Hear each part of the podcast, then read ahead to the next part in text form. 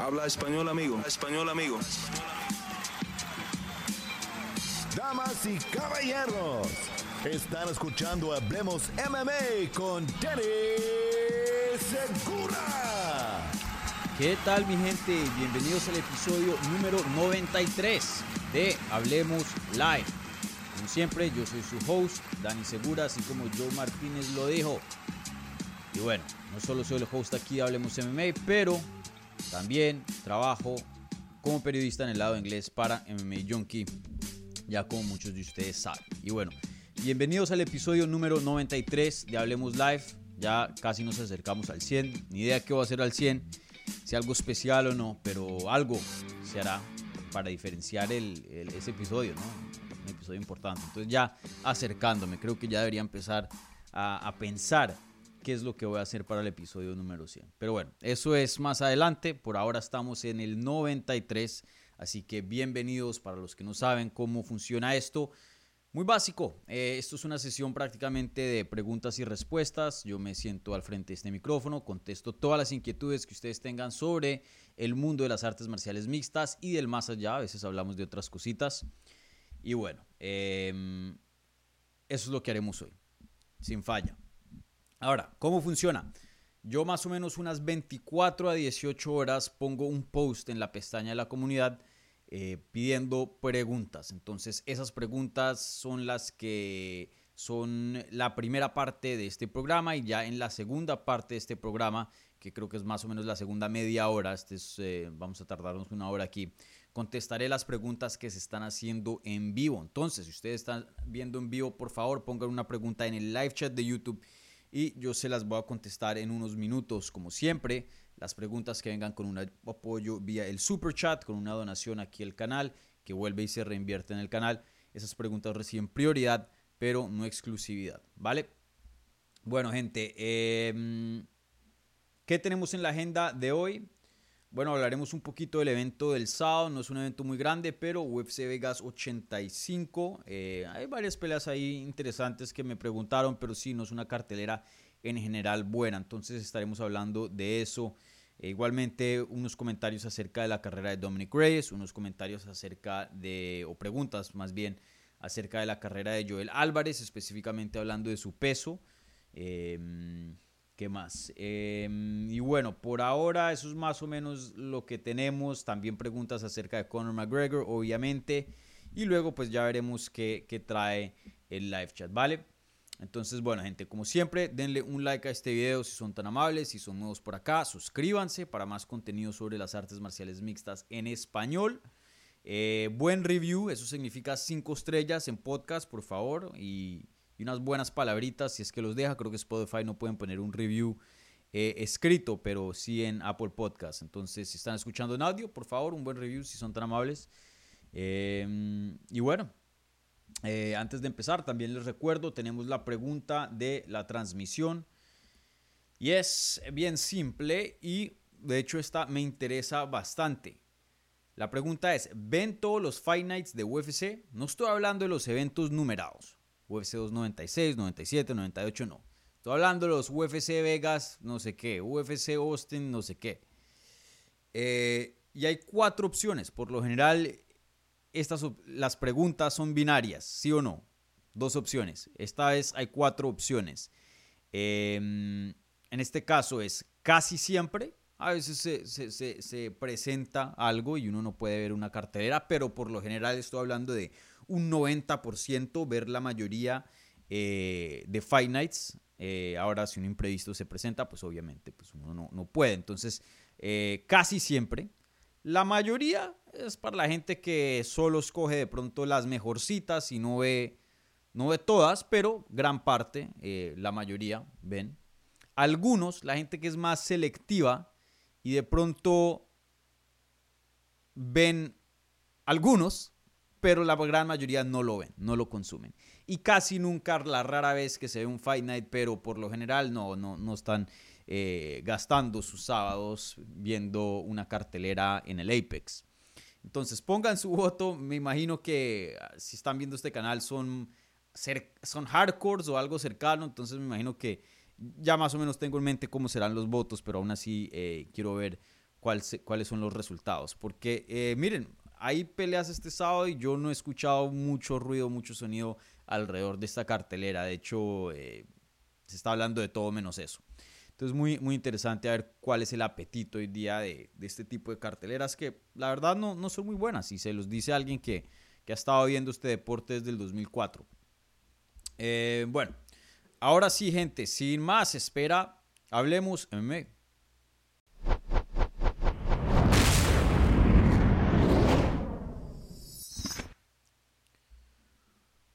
Bueno, bienvenidos. Ahora sí empecemos con las preguntas. Bueno, em, a ver, ¿con qué empezamos?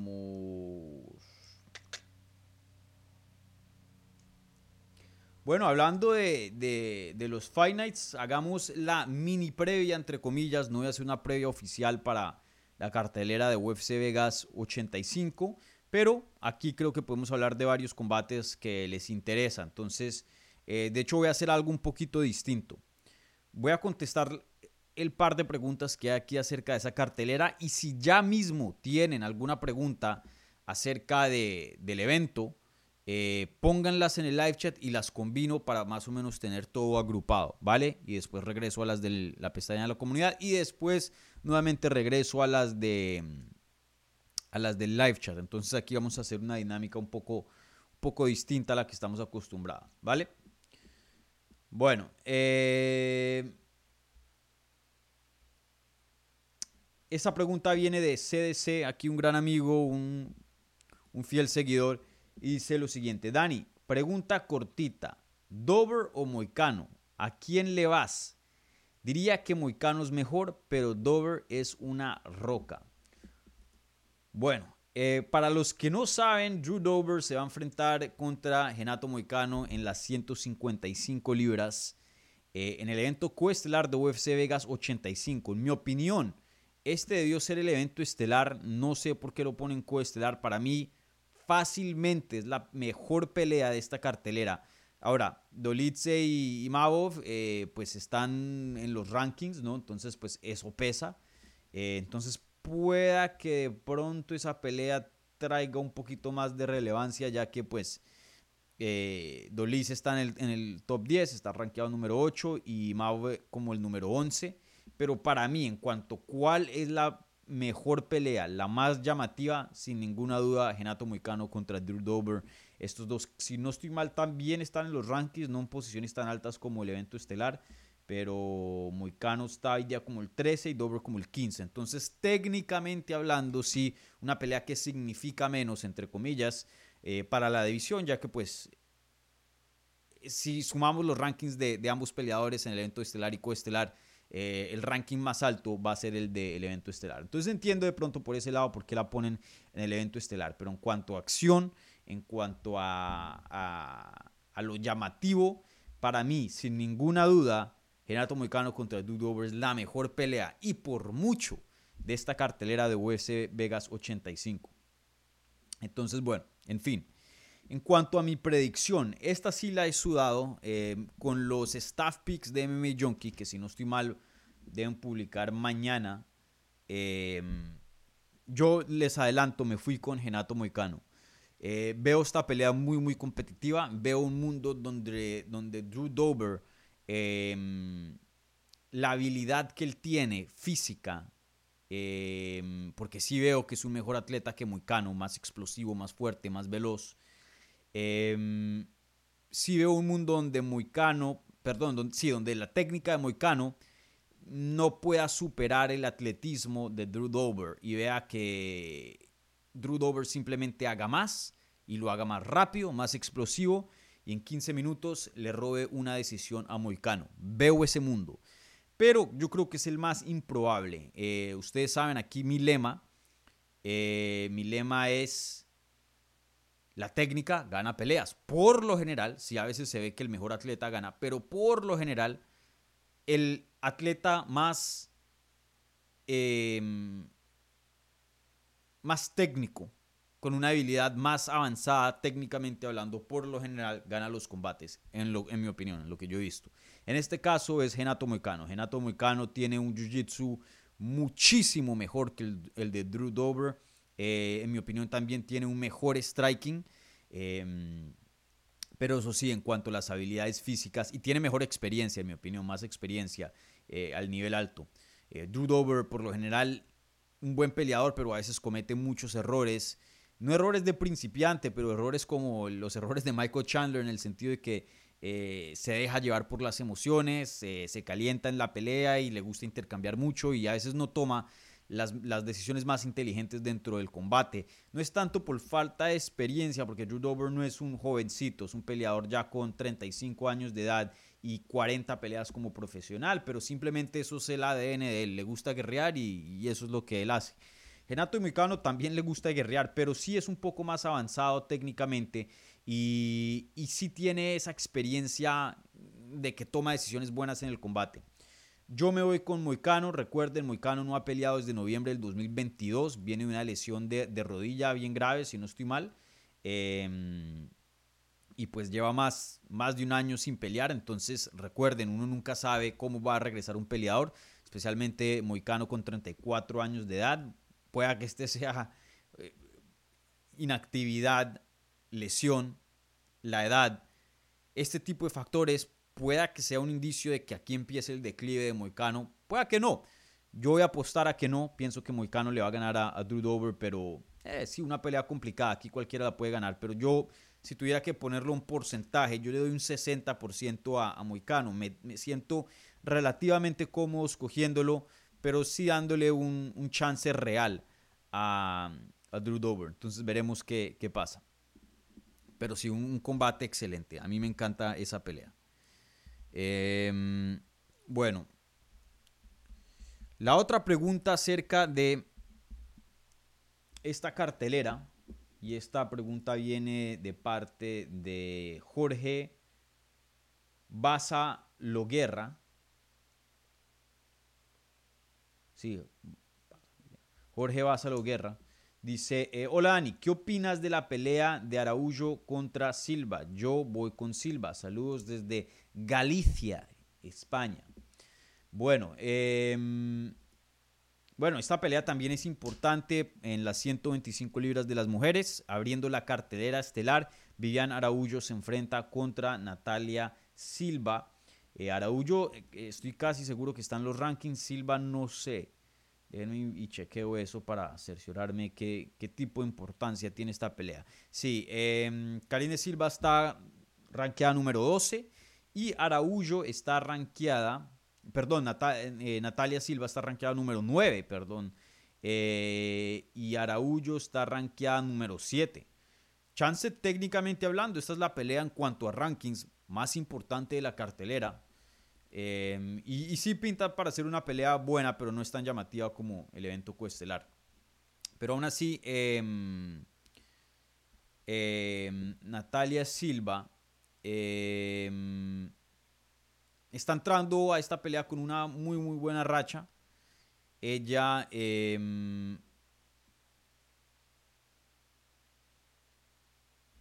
ella, perdón, qué pena aquí, estoy chequeando unos mensajes. No ha perdido dentro de UFC. Eh, la última vez que perdió fue contra Marina Rodríguez, em, pues que es una contendiente top, hoy día en 115. Estoy hablando de una derrota en el 2017. Desde ese entonces ha peleado una, dos, tres, cuatro, cinco, seis, siete, ocho, nueve, diez veces y no ha perdido ninguna pelea.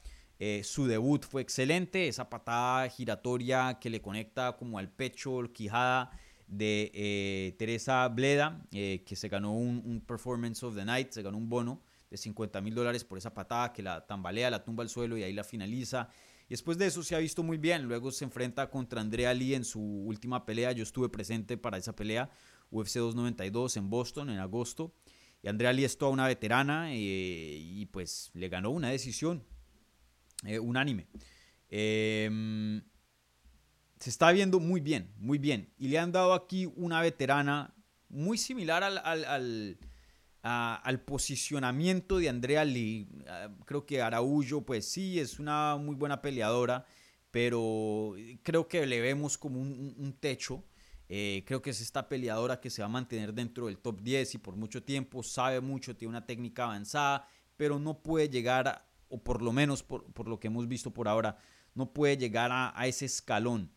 Eh, ese escalón de más que se necesita ya para entrar a la élite y ser top 5. Em, entonces yo me voy a ir, yo estoy de acuerdo con, con, tu predicción. Yo aquí me voy a ir con Silva. Pienso que Araújo tiene una técnica muy buena, es muy versátil, eh, buen jiu-jitsu, buen striking, tiene buen aguante, pero creo que todo eso se queda como en, un B. Eh, no todavía no la he visto ser dueña, maestra de algún área dentro de las artes marciales mixtas, que eso es usualmente lo que empuja a alguien a ser un top 5, ya alguien élite. Miren Alexa, Alexa no es la más versátil, de hecho me atrevería a decir que eh, bueno, creo que ya hoy día ya está cambiando y pondría a Alexa más versátil que Araújo, pero ellas pelearon, fue una pelea relativamente cercana. Em, y, Alexa por mucho tiempo, aunque ya está cambiando eso porque su jiu-jitsu ha mejorado, comprobado sometiendo a, Shevchenko, pero em, parte por, la cual ella es élite es porque se volvió maestra en un área. El boxeo de Alexa es incomparable en las 125 libras el mejor boxeo que, hay en esa división. E, ese tipo de cositas, tener una ventaja en cualquier área, sea en el clinch, sea en la lucha, sea en el jiu-jitsu, tener una ventaja superior al resto de la división en un, área, usualmente esa gente es la que vemos en el élite. No veo eso de parte de, de Araújo. Entonces yo me voy a ir con Silva, me parece más explosiva, un poco más peligrosa, em, no sé, más fresca, más joven, trae, trae un tipo de energía distinta a la de Silva. Silva a veces, perdón, eh, Araújo, Araújo a veces puede ser muy estática. Eh, los ángulos le pueden dar mucha dificultad. Creo que Alexa explotó eso muy bien. Creo que Silva tiene con qué para hacerlo también. Entonces yo pienso que esto va a terminar en decisión. Una decisión unánime de parte de, Silva. No creo que finalice Araújo. Araújo es eh, jodido de, terminar. Em, pero sí, yo, yo me voy con, con, Silva y me siento relativamente cómodo escogiendo a, ella. Eh, bueno, ¿qué otras preguntas hay por acá? Ahora voy a pasar a, lo que es eh, el live chat. Aquí estamos haciendo algo un poquito distinto eh, para mantener las preguntas de UFC Vegas 85 un poco em, agrupadas aquí, que no estén por todo el episodio así esparcidas. Em, a ver si hay preguntas aquí sobre el fin de semana.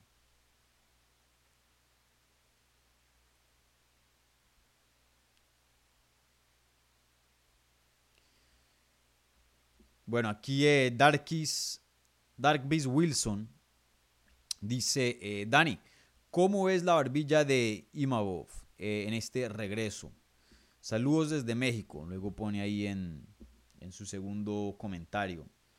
Em, bueno, Imavov para mí es un, un, peleador muy bueno.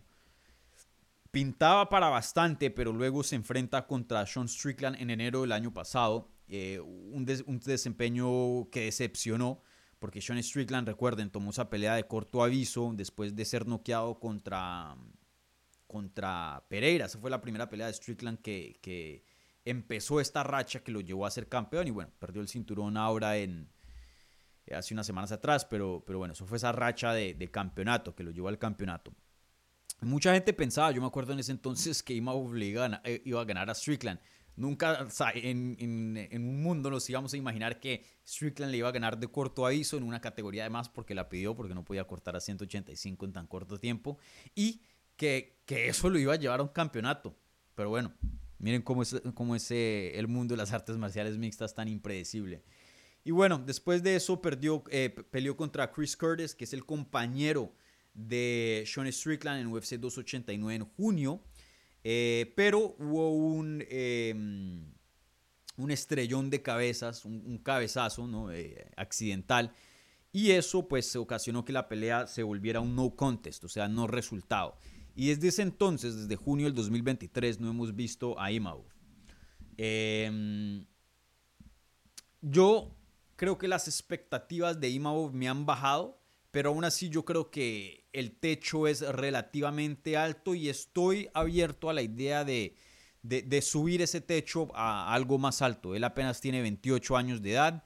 Em, a esta edad, de aquí en adelante, es donde supuestamente veremos los mejores años. Entonces, basado de lo que yo ya ha hecho de 28 para atrás, ha hecho bastante. Ha llegado a UFC, ha ganado dentro de UFC y ha llegado a estar rankeado eh, dentro de UFC. Entonces yo creo que los mejores días de Imavov sí están por delante, serán suficientes para retar un título, no lo sé, para ser campeón, mucho más difícil de decir. Eh, pero yo sí tengo la esperanza o, sí tengo la expectativa, mejor dicho, porque esperanza creo que, que es como si lo estuviera apoyando. Yo no apoyo a nadie, ¿no? Yo intento ser lo más neutro posible. Eh, pero yo sí tengo la expectativa que, que va a llegar a, a lo más alto. Eh, va, a llegar a, un a, puestos más altos a futuro. Ahora, Dolitze es, todo un martillo, 35 años de edad, pero este georgiano tiene un físico tremendo, eh, fuertísimo, fuertísimo, fuertísimo. Eh, no ha peleado desde marzo del 2023, donde perdió contra Vettori. Creo que en esa pelea, donde eran dos martillos, em, dos potencias enfrentándose, creo que ahí vimos que Vettori simplemente terminó siendo el peleador más técnico. Em, y creo que eso le falta a, a Dolitz. El físico de Dolitz, la durabilidad, em, el daño que puede ocasionar, eso nunca está en cuestión. Lo que está en cuestión es la técnica de él. Em, si él puede llegar a tener un nivel alto de técnica y estrategia, Dolitz va a ser un problema para muchas personas. Eh, pero se caracteriza, yo diría que es un peleador más físico que, que técnico.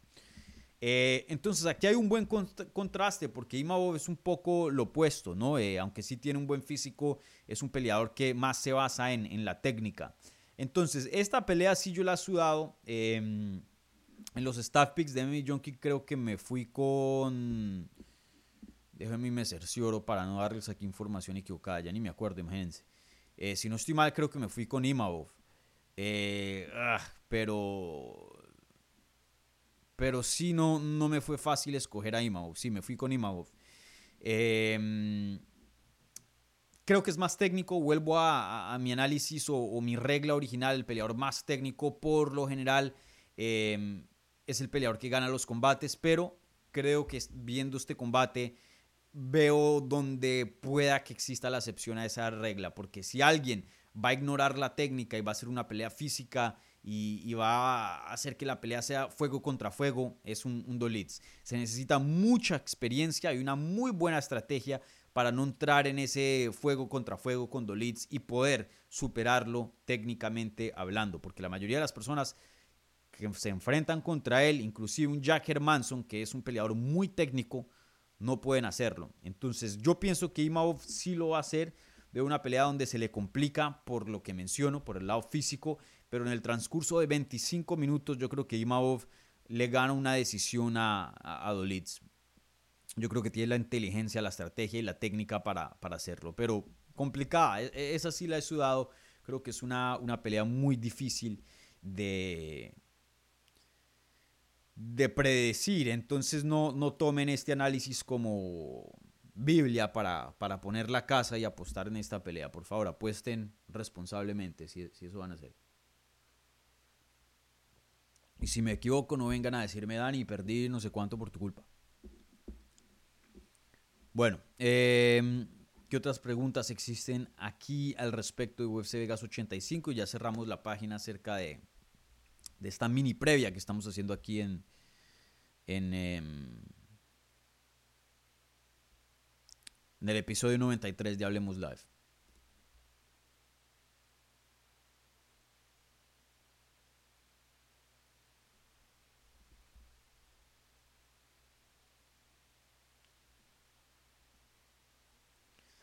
Bueno, creo que eso es todo. Eh, rápidamente, eh, vuelvo y digo, no hay mucho, mucho interés alrededor de esta cartelera. Eh, les voy a dar simplemente mis picks para que sepan. esos son mis picks para UFC Vegas 85. Me voy con Imavov en el evento estelar, Moicano coestelar, Randy Brown, Natalia Silva, Mahmoud Muradov, Gilbert Urbina, Molly McMahon, Asad Maxum, Themba Gorimbo, eh, Jun Jeong Lee, Julia Storiolenko, Lando Quiñones y Jamal Pogues. Eh, esos van a ser mis picks para UFC Vegas 85, ¿vale? Entonces, para, los que tengan preguntas y, de pronto quieran hacerlas más adelante, ya saben. Vale, entonces aquí hicimos las cosas un poquito distintos. Aquí termina la mini previa de UFC Vegas 85, eh, ¿vale? Bueno, eh, ¿qué otras preguntas tenemos por acá en la pestaña de la comunidad antes de pasar a, las que se están haciendo en vivo. Em,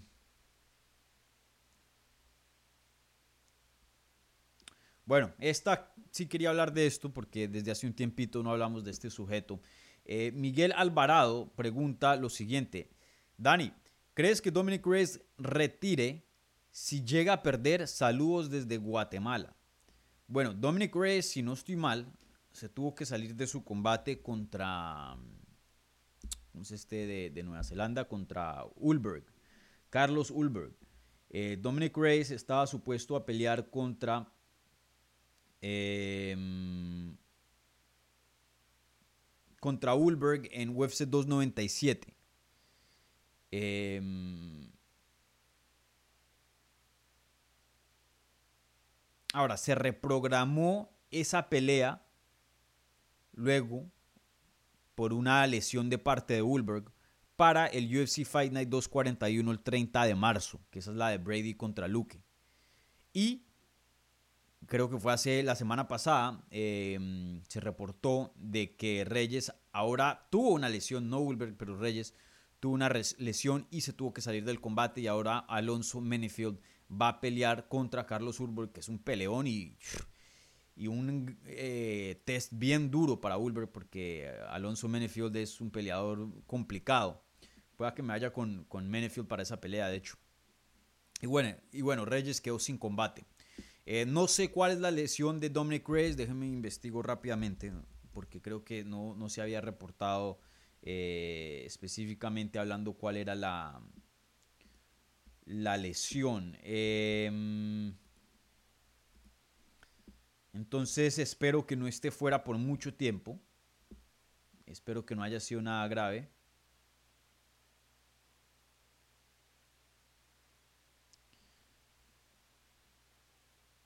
Sí, no, no dicen específicos. Dicen. Em, no, dicen razón.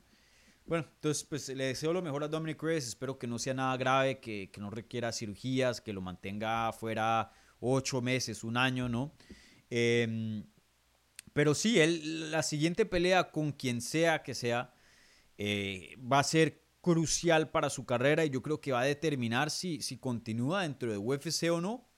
Va a ser muy interesante. Hoy día tiene cuatro derrotas consecutivas. Si pierde nuevamente sería una quinta derrota consecutiva. Eh, y recuerden, eh, pueda que me equivoque y lo digo aquí con todo respeto, pero es de lo que yo más o menos percibo. Dominic Reyes no es un tipo Tony Ferguson, no es un tipo... Para los que han estado viendo este deporte por mucho tiempo, un tipo Leonard García o, alguien así que, que, sea un guerrero eh, en el sentido de que nos da peleas de la noche, peleas loquísimas eh, y, tenga como ese estatus de leyenda, por decirlo así, estos peleadores que un Tony Ferguson muy querido que puede perder una mano de peleas y UFC no lo va a votar porque es un nombre gigante para la división. Claro, sé que Dominic Reyes llegó a pelear por un título de UFC. Muchas personas, de hecho, pensaron que, le ganó a John Jones. Eh, y yo me incluyo dentro de ese, ese, ese, grupo. Yo juzgué la pelea a favor de Dominic Reyes. Em, por más de que haya, haya, llegado a esa altura, pues su, su, su tiempo en la élite fue muy corto y no, no pudo generar como ese cariño o, esa, ese legado como el de un Tony Ferguson. Entonces, no veo que con cinco derrotas consecutivas UFC le siga dando oportunidad. Pueda que me equivoque y no es aquí deseándole mal a, Dominic Reyes, simplemente es como veo las cosas, intentando ser lo más em, realista, la palabra. Eh, y, sí, yo creo que nadie vio este declive muy similar, sino peor al de, al de Cody Garbrandt. Cody Garbrandt por lo menos ahora se ha podido eh, eh, componer nuevamente, pero, pero Dominic Reyes no ha podido ni encontrar una victoria. Eh, pierde contra John Jones, una decisión muy controversial. Luego es finalizado contra Jan Blachowicz, luego es finalizado contra Jerry Prochaska y luego es finalizado contra Ryan Span. Y bueno, antes de la derrota contra Ryan Span veíamos la de Blachowicz. Blachowicz pues tiene un poder, ese poder polaco legendario. Blachowicz le puede, lo que le hizo a Reyes le puede hacer a cualquiera. Eh, la pelea contra Jerry Prochaska pues ganó pelea de la noche, fue una pelea loquísima. Eh, Reyes tuvo, Reyes, perdón, tuvo eh, éxito y simplemente Giri hace lo que Giri hace y le conectó con un codo giratorio y lo noquea. Son resultados que a cualquiera de la división le, pudieron haber pasado si se enfrentan contra Prochaska y, y, Lo que sí me preocupa fue lo que vi en, en UFC 281 en noviembre del, 22, que fue la última pelea de, Reyes, que fue cuando peleó contra Ryan Span. Eh, sufrió un knockout tan solo de 80 segundos dentro del combate y fue por un jab. Span, que tiene un buen poder, no es que le haya pegado, pegado, pegado todo un asalto y lo noquea en el segundo, le conectó con una mano gigante que uno dice, bueno, eh, como la mano de, de Emmett Mitchell, no me importa quién sea, esa noquea cualquiera, hasta Volkanovski. Eh, en este caso, un jab, fue un jab y lo noqueó pero brutalmente. Eh, eso indica que ya no tiene quijada, obviamente es difícil ponerle la seguridad. Hemos visto peleadores que parece que no tienen quijada, como un Arlovsky, y, recobra una segunda, tercera vida futuro. Eh, pero esos son casos muy, muy raros. Em, no sé, yo, yo sí creo que ya estamos viendo el fin de Dominic Reyes. No lo veo ganándole a alguien en, en 2.05. A quien sea con quien le pongan en 2.05. Yo probablemente, y lo digo con todo respeto, qué pena para Dominic Reyes, pero eh, probablemente voy a escoger a cualquiera. O es que la verdad no, no, no me gusta para nada lo que he visto de, Dominic Reyes. Y, bueno, espero estar equivocado porque la verdad que este peleador eh, prometía para bastante. Estaba viendo muy bien. Contra John Jones se vio excelente. Y, y no sé exactamente qué fue lo que pasó, pero después de la pelea contra John Jones ya es un peleador completamente distinto y, da un poco de pesar porque porque Reyes tiene talento y, pintaba para más y desafortunadamente, no sé, después de lo de John Jones no, no le ha ido muy bien. Eh, muy rara la carrera de este peleador, pero, pero bueno, veremos qué, pasa a futuro y, le deseo todo lo mejor a, Dominic Reyes como persona. Bueno, eh, ¿qué otras preguntas tenemos por acá?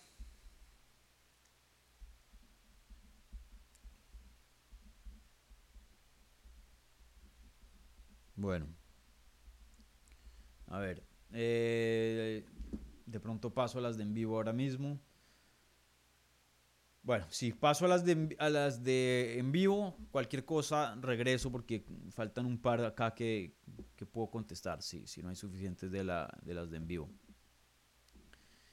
Eh, no sé por qué hoy la asistencia está relativamente baja. Usualmente tenemos ciento y pico de personas, tenemos 80. No me estoy quejando, simplemente una observación. Eh, una observación. Bueno, los recuerdo a la gente que están viendo en vivo, tenemos la pregunta de la transmisión. Eh, vayan, pongan su voto, al final repasaremos los resultados. La pregunta es, ¿ven todos los finals de UFC? Y las, opciones son casi siempre, la mayoría, algunos casi nunca. Vayan, pongan su voto y eh, repasaremos los resultados al final del programa, ¿vale? Y bueno, rápidamente quiero aquí tomar unos segundos para saludar a los amigos presentes. Eh, saludos a Manuel Márquez Espinosa, un miembro aquí de Hablemos MMA, un amigo de Hablemos MMA. Em, saludos a Manuel, que está en España. A CDC, está aquí presente, como siempre. CDC, saludos a CDC desde España también.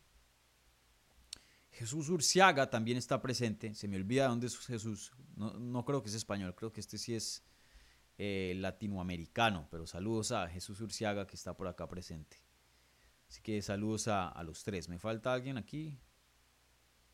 No. Bien. Vale, ahora sí. ¿Qué hay de aquí de preguntas? Adán Torres. Buena pregunta aquí de Adán y me encanta esa, esa foto, tremendo paisaje. Em, haciendo montañismo. Y bueno, Adán eh, pregunta lo siguiente. Hola Dani, buen día. Si en ti estuviera a elegir la pelea estelar de UFC 300, ¿a quién pondrías? Saludos desde Aguascalientes, México. Eh, me han dicho que hacen un festival allá bien bacano. Me, comentaba el Turbo El Diablito, Alejandro Pérez, que hace un tiempo no hablo con Alejandro. Em, bueno, esto yo ya lo he hablado. Yo ya lo he hablado. Em, en un mundo ideal, supongamos que, que, no esté jugando con, con las reglas que, actualmente existen e impiden ciertos combates. La pelea que yo más quiero ver hoy día en el mundo de las artes marciales mixtas es John Jones contra Francis Ngannou. O sea, si me ponen a escoger, Dani, puedes hacer una pelea sin importar promoción, una pelea ya mismo, escoge. John Jones contra Francis Ngannou, esa es la pelea que yo escogería. Ahora, imposible porque Ngannou ni siquiera está peleando para PFL la promoción la cual está firmado. Eh, y pues UFC sabemos que nunca va a hacer ese tipo de colaboración con otra promoción. Entonces, eso en un mundo irrealista sería mi opción para UFC 300. Ahora, en un mundo realista, con lo que cuenta UFC y lo que puede hacer realistamente hablando, yo me iría con Conor McGregor contra Nate Diaz. Para la gente que no estuvo viendo esas dos rivalidades, esas dos peleas que ya hemos visto, la gente que, empezó a ver las artes marciales mixtas después de la pandemia y se perdió Conor McGregor contra Nate Diaz 1 y Conor McGregor contra Nate Diaz 2, que en ese entonces ambos pay-per-views fueron los más grandes que había en ese momento. Luego Conor McGregor llegó a superar ese número cuando peleó contra Habib después, pero en ese entonces eran los eventos más grandes y, dos, y siguen siendo dos de los eventos más grandes, top 5 históricos dentro de UFC. Esa rivalidad me encantó. Eh, el trash talk que tenían e, estos dos era, yo creo que era el es el mejor trash talk que hemos visto en el sentido de, de, que no entró a religión, no entró al racismo, no entró a hablar ya de las vías personales, muy personales, de, las esposas, de los hijos de, una persona, del trauma pasado de alguien o de la muerte de un familiar. Eh, yo creo que si le puedo dar a alguien, y yo he hablado de esto en el pasado, si le puedo dar a alguien el mejor, uno de los mejores ejemplos de trash talk, entre comillas, saludable, porque había mala sangre entre estos dos, es esto.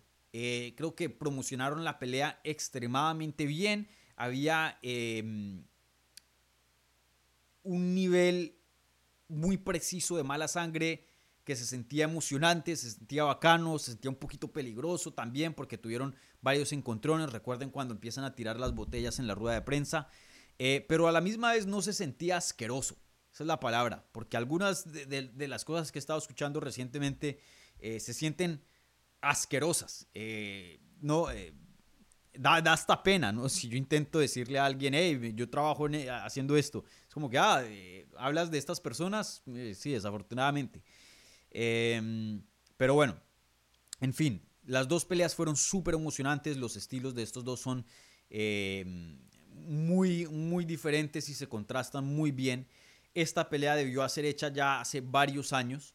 Eh, yo creo que desde ese entonces Conor McGregor ha bajado como atleta, como peleador, no es el peleador que era antes, y Nate Díaz también.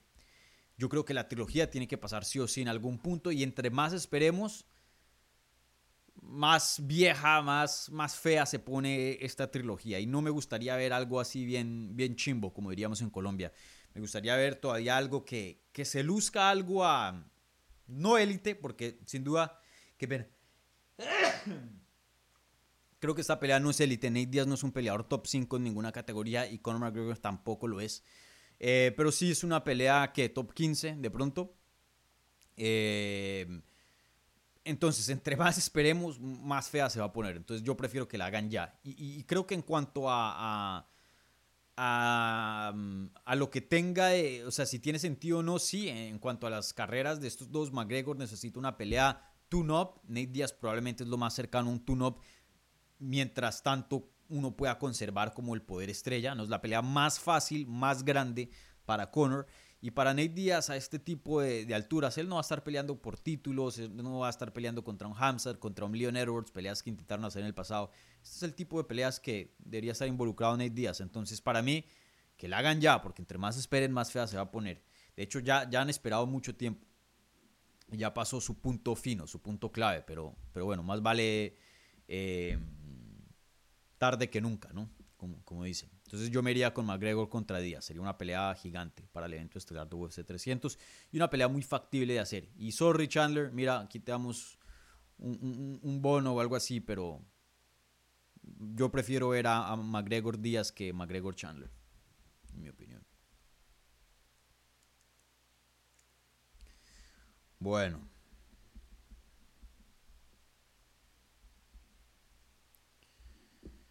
Eh, ¿Qué otras preguntas hay por acá?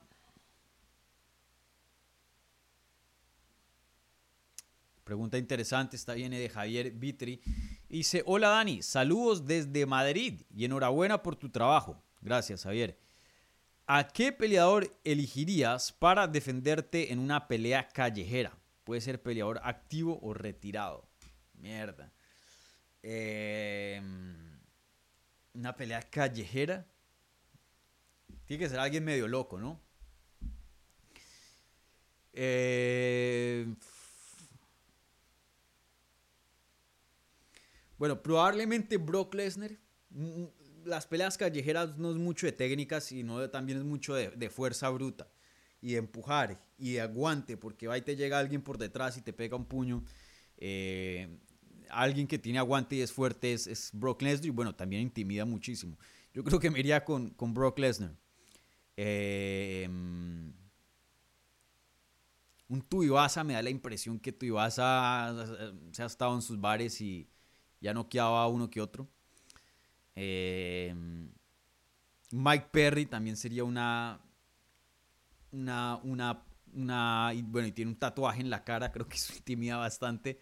Mike Perry sería una buena elección. ¿Quién más? Eh, Caín Velázquez. Yo entré, Caín Velázquez fue una de mis primeras entrevistas en español, en persona. Y Caín Velázquez, no me malinterpreten, eh, Caín Velázquez es una persona súper, súper amable, súper respetuosa, muy, muy dulce. Eh, de hecho, hasta lo sorprende a uno porque el físico es totalmente lo opuesto, ¿no? Es alguien con, tatuajes, tiene cicatrices, ¿no? Eh, rapado. Em, pero tú hablas con él y, y habla bien pasitos, bien calmado, habla bien despacio. Em, pero Caín Velázquez obviamente intimida muchísimo. Em, sí, yo creo que me iría con un peso pesado. Perdón, Mike Perry, Mike es una excelente elección. Pero yo me iría con un Brock Lesnar. ¿Quién se va a meter con Brock, Lesnar? Especialmente con, con esteroides. Eh, sería intocable en una pelea de, de, de campeonato, de, de callejera. Entonces yo me iría con Brock Lesnar.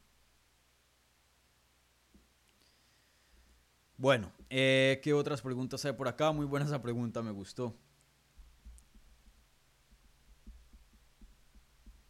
Pongan ahí en los comentarios, esa pregunta está buena.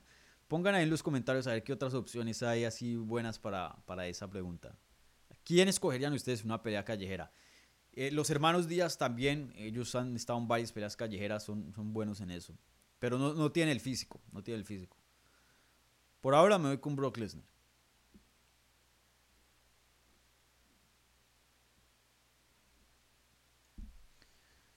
Bueno, ¿qué más hay por acá?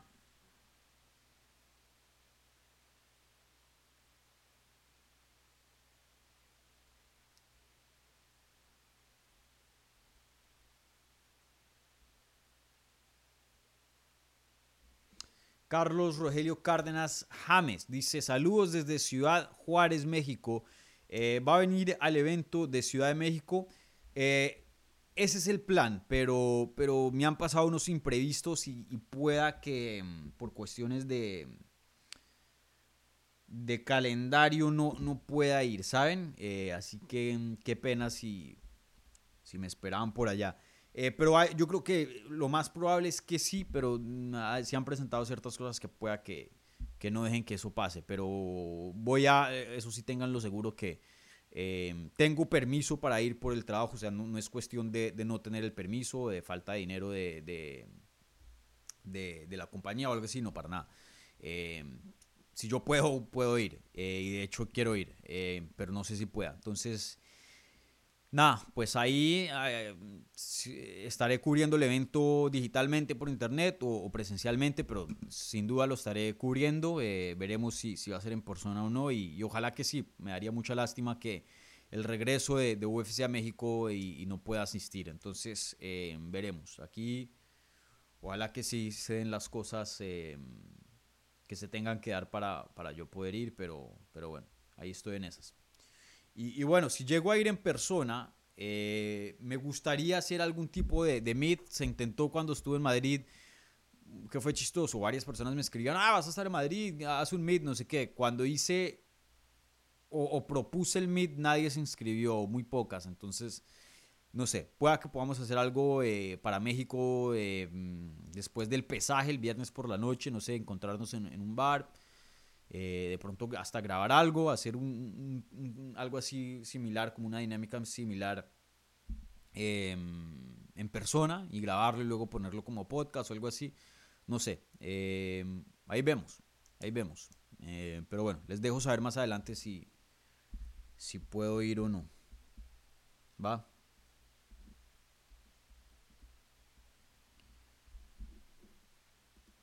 Creo que en la siguiente, e, esta semana o la siguiente ya tengo que definir eso.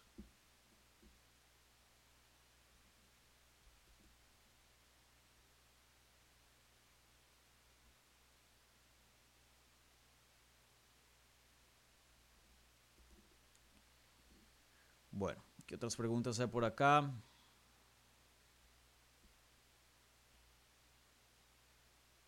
Jesús Urciaga corrigiéndome. California, sí, California, sí, señor. Ya se me olvidaba.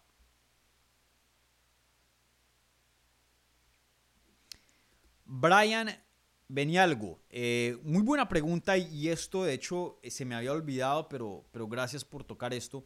Em, Brian dice lo siguiente, hola Dani, ¿manejas algún tipo de información sobre el retorno de Chris Cyborg al UFC?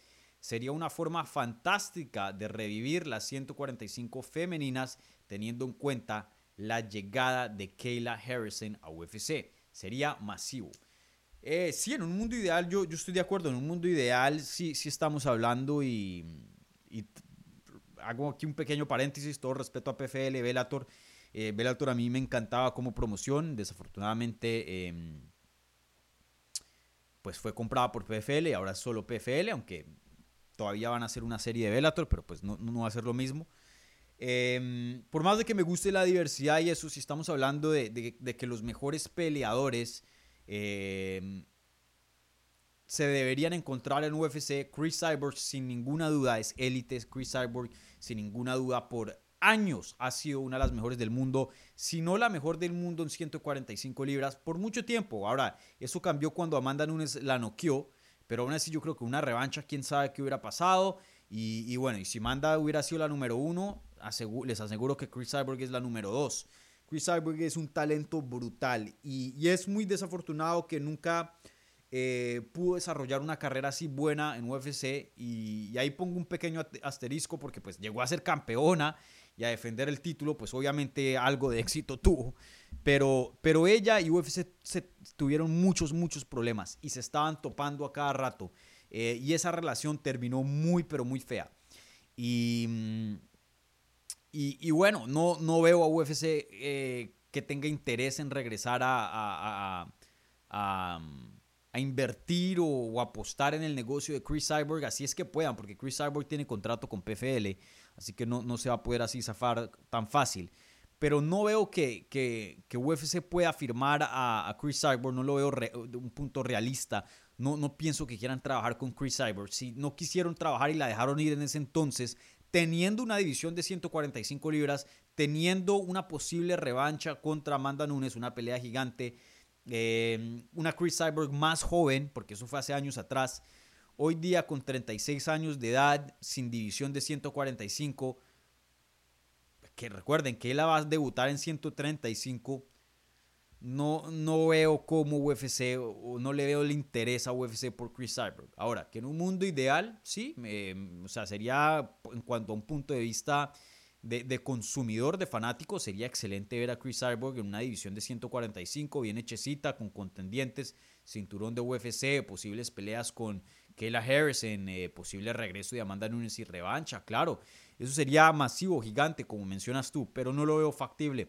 Eh, uno, por logística, Chris Cyborg tiene peleas restantes en, su contrato de, ahora de PFL y eh, así sea gente libre, no creo que UFC quiera invertir en una Chris Cyborg de 36 años, teniendo en cuenta que, han tenido problemas de contrato, de negociación, de trato, un dolor de cabeza para, para UFC. Y bueno, respecto a lo que quería mencionar, no sé si han visto, y esto ha sido muy interesante de seguir, em, Chris Cyborg ahora está teniendo problemas con PFL. Y yo no estoy aquí eh, revelando algo eh, no conocido, algún secreto, algún rumor, alguna información que yo les tenga en exclusivo. Yo les estoy contando simplemente lo que está pasando públicamente. Eh, Chris Cyborg el 29 de enero, ahora en hace un par de días, publicó lo siguiente en Twitter. Y ahora, esto es manejado por su equipo, pero de todas maneras representa a Chris Cyborg. Si su equipo está poniendo estos por alguna razón. Dice lo siguiente, estoy empezando a entender por qué Kayla Harrison se intentó ir de PFL las dos veces que fue agente libre y taguea a PFL, a Don Davis y a Pete Murray, que son los fundadores de PFL. Y antes de eso tenía unos tweets un poco más, más em, misteriosos, estos más explícitos, diciendo que hay algo que no le está gustando. Pero antes de eso tenía un, par de tweets que también apuntaban a lo mismo. Eh, y decían los siguientes. Em, ya les digo. O de pronto los, los borró, no sé.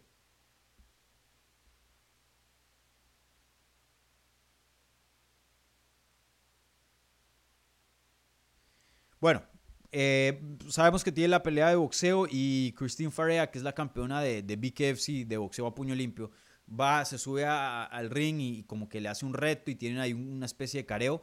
Y Chris Cyborg le da como carbón al fuego y le dice, después de mi, de, mi victoria de boxeo la semana pasada, eh, la campeona de bare knuckle boxing, eh, Christine Ferea, me retó a una pelea sin guantes. yo, yo estoy lista brother, pero tienes pelea con, eh, tienes contrato con PFL. Y así ha soltado cosas como, como indicando cositas. Y creo que cuando Kayla Harrison firmó con UFC, eh, aquí estoy intentando buscar el tweet, eh, también había puesto como que, hey, UFC, ah, miren esto. Amanda saca sus comentarios que ya hemos hablado aquí en el canal, hice un video exclusivo para eso, acerca de, unos comentarios medio indicando que pueda que tenga un regreso a futuro. Y Chris Cyborg eh, luego hace un retweet del video donde sale Amanda hablando y dice lo siguiente. Estoy 10 y 0 desde esa noche en el 2018. Se refiere a la noche cual, la cual perdió contra Amanda Nunes. Si Amanda Nunes regresa, de pronto es tiempo para que Chris Cyborg regrese a UFC y tague a Dana White. Eso teniendo en cuenta que, es peleadora de PFL. Eh, es, como, es como que yo ahora mismo, que soy empleado de MMA Junkie le diga a la competencia a la cual yo trabajaba anteriormente, MMA Fighting, diga, hey, tal cosa, públicamente, y dice, aquí estoy, fírmenme. Un poco, es un irrespeto.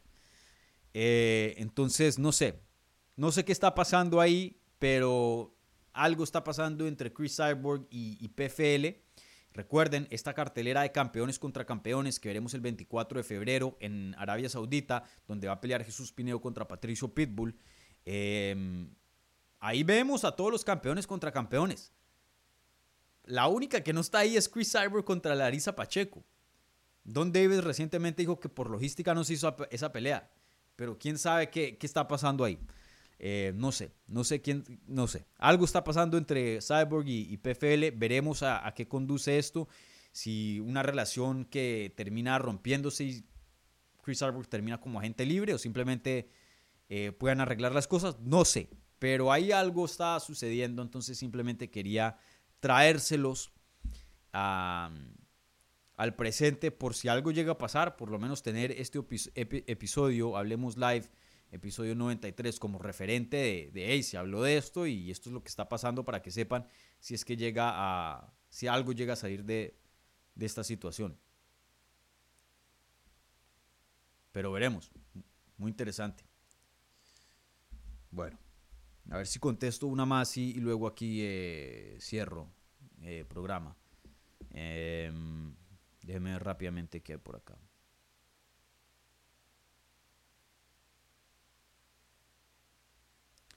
Buena pregunta aquí de, Taquero. Em, y con esta cierro antes de pasar a, la pregunta de la transmisión y eso. Em, Taquero dice lo siguiente: ¿Dónde crees que van a ir Karina Rodríguez y Alejandra Lara? Bueno, para los que no saben, eh, yo reporté esto como exclusiva el miércoles pasado, perdón, el martes pasado en el episodio live número 92, eh, episodio de Hablemos Live.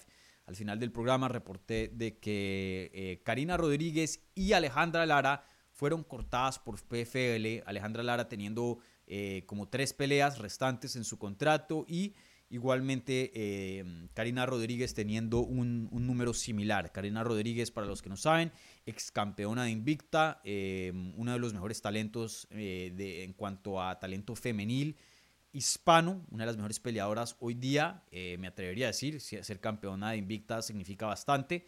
y firmó con Bellator hace un tiempo atrás, pero tuvo una lesión de rodilla. Eh, tuvo que estar por fuera, Bellator le pagó la cirugía eh, esperando su regreso, volvió y se lesionó y luego ahora pasa lo de PFL con Bellator, entonces la tuvieron ahí como congelada y resulta que decidieron no darle ninguna pelea, la cortaron sin que pudiera hacer su debut. Alejandra Lara, eh, la colombiana, pues tiene creo que cuatro derrotas consecutivas, pero es, un récord relativamente engañoso. Dos de esas derrotas fueron decisiones divididas, cercanas. Dos de esas peleas también sus oponentes eh, no dieron peso, entonces peleó contra peleadoras más pesadas. Eh, y también tenía varios problemas de salud. No aquí haciendo excusas por eh, Aleja, pero pues sí habían ciertas circunstancias que, por más, era una racha engañosa, por decirlo así. De todas maneras, pues Alejandra es un nombre bien popular en Bellator, bien conocida en Colombia, en Hispanoamérica. Eh, da peleas emocionantes, eh, pues ella físicamente es muy linda, ¿no? Entonces eso ayuda mucho a, al marketing, a vender, a todo eso. Em, y nada, pues este, también otra sorpresa que la hayan cortado, ¿no?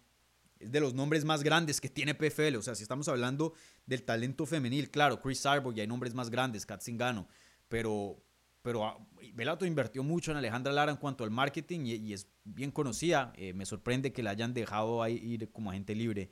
Eh, pero bueno, en fin. Em, no he hablado con Karina Rodríguez, pero la última vez que hablamos, que fue para mantener, eh, para sacar una actualización de su carrera, que nos comentó de la lesión y eso, ella nos había comentado que ya estaba a punto de retirarse antes de firmar con Bellator. Ella no estaba dispuesta a pelear por poco dinero, hacer campamentos, dieta y todo eso. Ella, con ganar el título de Invicta, eso es un logro gigante y, aunque sentía que podía más, no tenía problemas en colgar los guantes con ese punto. Hey, me fui campeona mundial de Invicta, que es la mejor organización femenil eh, fuera de, UFC, ¿no? Eh, de hecho, la mayoría de campeonas de Invicta se pasan a UFC. Amanda Nunes, Alexa Grasso, eh, todas estas peleadoras que vemos hoy día en UFC se pasaron por Invicta. En fin, no sé, y tendría que hablar con eh, Karina, si, si al PFL cortarla y ahora no hay una, una tercera opción de compañías grandes, está PFL y UFC, por lo menos en las Américas, y One Championship en, en Asia. Pero fuera de esas tres, Luego ya entramos a promociones más regionales, entre regionales y grandes, un KSW, un Cage Warriors, que ya son eh, europeas. Em, y más allá de eso ya es puro regional, combate global, LF, Lux, em, Titan, CFFC. Y de lo que me había comunicado hace un tiempo atrás Karina, que ella no estaba dispuesta a pelear en esas promociones, ella quería las grandes ligas, o UFC, o Elator. PFL, pero pues No sé si esto signifique su retiro, ¿eh? no sé, veremos, tendría que hablar con ella y preguntarle y estoy intentando eh, coordinar una entrevista con ella y, su equipo. En cuanto a Alejandra Lara, ya les adelanto, ayer estuve hablando con ella, tuve una entrevista con ella, hablamos de, su reacción y de sus planes a futuro. Ella sí no tiene ningún indicio que se va a retirar, quiere pelear. Eh, la vi en muy buenos ánimos, eh, a pesar de pues esta noticia pues mala. Em, y, está echada para adelante, no tiene problema en regresar a promociones más pequeñas, volver a construir su récord, fortalecerlo y ya apuntar a las grandes ligas, así sea One Championship, así sea nuevamente con PFL o, UFC, uno nunca sabe. Eh, Alejandra Lara apenas tiene 29 años de edad, está saludable, tiene bastante experiencia. Yo creo que ella sí tiene, tiene tiempo para, para solucionar sus cosas. Eh, Karina, pues ya creo que tiene como 36, pero un 36 muy engañoso porque de todas maneras se ve muy bien. No sé, Veremos qué pasa, pero sí, eh, desafortunado que, PFL eh, haya hecho eso. Y, aquí quiero mencionar algo, porque muchas personas a veces me ven como anti-UFC debido a ciertos comentarios, que eso es totalmente eh, erróneo. Yo la promoción que más cubro es UFC y a mí me encanta UFC, me parece una gran promoción. Y de hecho, no solo les doy cobertura, pero les aplaudo y han hecho cosas muy buenas y como invertir en, los PIs en México pero pues también tienen como todo, sus cosas buenas y sus cosas malas y los critico cuando se tienen que criticar. Ahora, eso no es excepción para cualquier otra promoción. A PFL yo le, he dado mucho crédito, pero también cuando toca criticarle, toca criticarle, creo que este es uno de sus casos. PFL se ha promocionado como em, el opuesto a UFC, que ellos están pro los peleadores, que ellos están a favor de los peleadores, que y han puesto a UFC como el malo y nosotros somos los buenos. Déjenme decirles que eso es puro marketing, porque la verdad es que todo eso es para eso, marketing. PFL es lo mismo que UFC, una promoción que está intentando hacer dinero y negocio basado en las artes marciales mixtas. El, o sea, no es, no es, PFL no es una organización sin ánimo de lucro humanitaria, no, PFL es un negocio que está intentando generar dinero igual que UFC. Eso es puro marketing, porque me acuerdo muy bien cuando Don Davis anunció que PFL iba a comprar a Bellator, ellos dijeron que no iban a soltar ningún peleador, que todos los peleadores, los 300 y pico que, compraron del roster de, de, de que todos en los absolutos iban a tener una oportunidad. Eso fue lo que Don Davis dijo, que resultó ser mentira, porque ahora sí están dejando peleadores ir sin darles oportunidad, como Alejandra Lara y como Karina Rodríguez. Y van a venir más. Y era de esperarse. Bellator tenía veintipico eventos al año, si no treinta y pico. Veintipico eventos al año, casi treinta. Y, ahora PFL va a hacer ocho eventos de Bellator al año. Entonces, ¿a dónde se van el veintipico de, de, eventos con 15 peleas de cada cartelera? Multipliquen eso. Cientos de peleas. ¿A dónde van a poner esas peleas? A menos que pongan a los peleadores a pelear una vez al año, que no van a estar muy contentos. O hasta más, una vez cada 15 meses. Era obvio que iban a cortar peleadores. Pero entonces sean fronteros, digan la realidad. Pues sí, eh, eh, así es como funcionan las cosas. No vengan a, poner aquí un, a sacar pecho y a decir, sí, somos justos y vamos a darle oportunidades a todo el mundo y, somos los buenos aquí y UFC son los malos. Y miren con lo que salen. Miren con lo que salen. Así que bueno, en fin. Otra compañía más. Otra compañía más. Bueno, eh, qué pena por el, por el rant. A veces me, me, me apasiono mucho. Eh, a ver. ¿Cuánto vamos? 103. Listo, ahora sí pasemos a, a, la pregunta de la transmisión, que era lo siguiente. Muy curioso ver los resultados de esta. La pregunta de la transmisión era lo siguiente. ¿Ven todos los finals de UFC? Y las opciones eran casi siempre, la mayoría, algunos casi nunca. Bueno, el 50% de ustedes dijeron casi siempre, con esa rara vez de que algo se presenta y no pueden ver. La mayoría, que ven la mayoría, pero gran parte no los ven. Un 24%. Algunos que son más selectivos, pero no ven la mayoría. 19% y casi nunca el 5%. Me esperaba, me esperaba eso, pero miren lo curioso. El 50% son hardcores, así que se lo ven todo, a menos de que algo pase y no puedan verlo, pero se lo ven casi todo. El 50% de ustedes. Ah, y hubo 146 votos. Y, y un 43%, o sea, casi la mitad, un 44%, eh, están entre la mayoría y algunos. Es decir, hay, hay eventos que, no, que escogen no ver. El 50% de ustedes, casi el 50% de ustedes, están en un grupo que son selectivos. Unos ven más que otros, pero por lo general hay, hay, hay carteleras que no es porque tengan un compromiso o algo, que simplemente prefieren ir a un bar y verse con sus amigos o lo que sea, o salir o ver una película, lo que sea, cualquier otro plan, que ver ciertas carteleras de UFC. Muy, muy curioso. Esto era imaginable hace unos años atrás, cuando todas las carteleras eran buenísimas y no había eh, cuarenta y pico de eventos, sino treinta y pico. Interesante. Pero sin duda la calidad de, UFC ha bajado bastante. Eh, pero bueno, aún así siguen siendo por mucho eh, el número uno en esta industria. Pero sí. ¿Saben? Y les soy honesto y, por favor no, no me ataquen aquí, ah, Dani, lo que sea. Mm, mm, por favor no me ataquen, siendo honesto con ustedes. Yo creo que por mi trabajo yo los veo todos. Y yo hace un tiempo atrás, así no estuviera trabajando en esta industria, yo los vería todos. Yo creo que yo estaría más entre la mayoría o algunos.